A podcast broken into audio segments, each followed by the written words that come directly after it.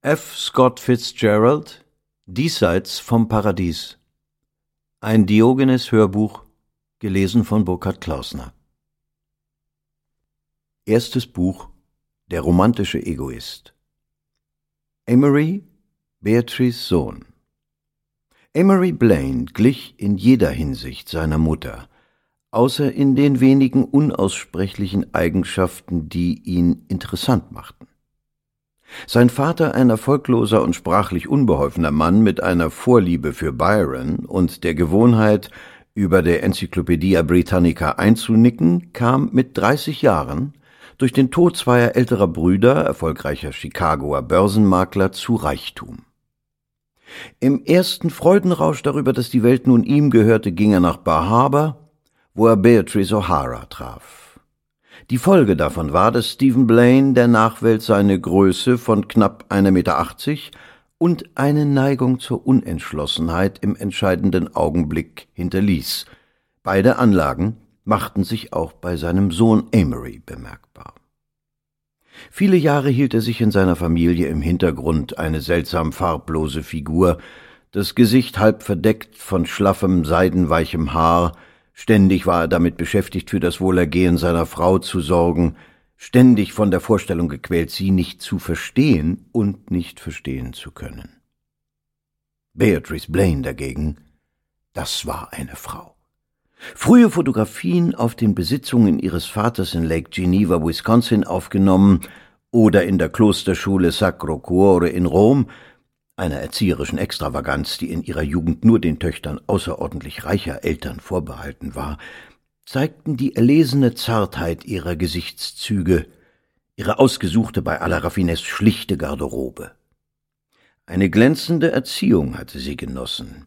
Ihre Jugend verbrachte sie im Glanz der Renaissance und war mit den neuesten Klatschgeschichten über die alteingesessenen römischen Familien bestens vertraut.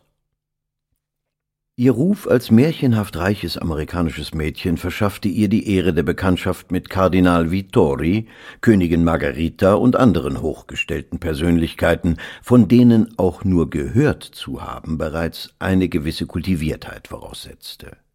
In England lernte sie lieber Whisky Soda statt Wein zu trinken und eine Wintersaison in Wien erweiterte ihren Konversationsstoff in einiger Hinsicht. Alles in allem erhielt Beatrice O'Hara eine Art von Erziehung, wie es sie nie mehr geben wird. Eine Bildung, die Menschen und Dinge ausschließlich danach beurteilt, ob man sie verachten oder sich für sie begeistern konnte. Eine Kultur reich an Künsten und Traditionen, aber arm an Ideen.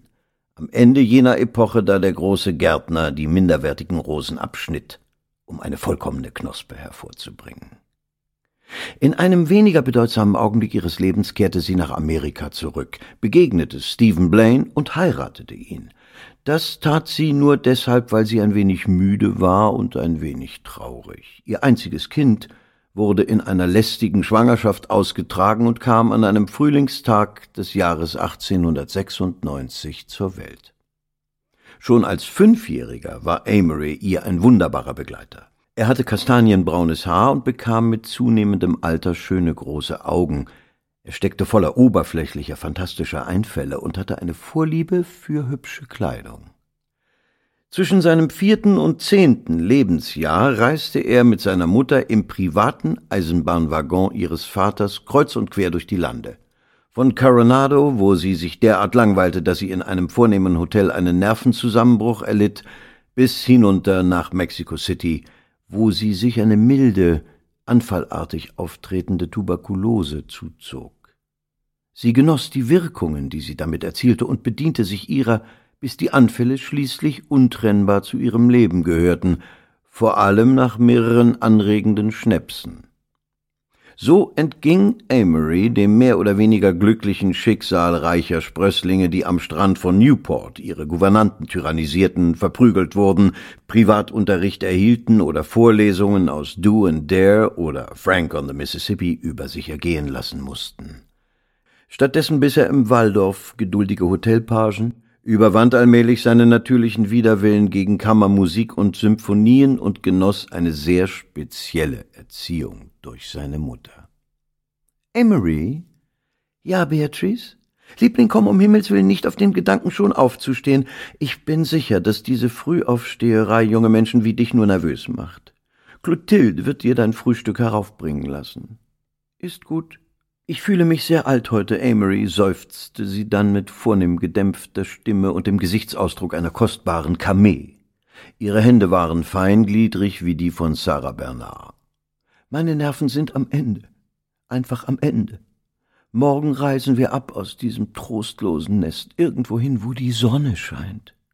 Emrys durchdringende grüne Augen schauten durch wirres Haar hindurch auf seine Mutter. Schon in diesem Alter machte er sich keinerlei Illusionen über sie. Emery, was ist denn?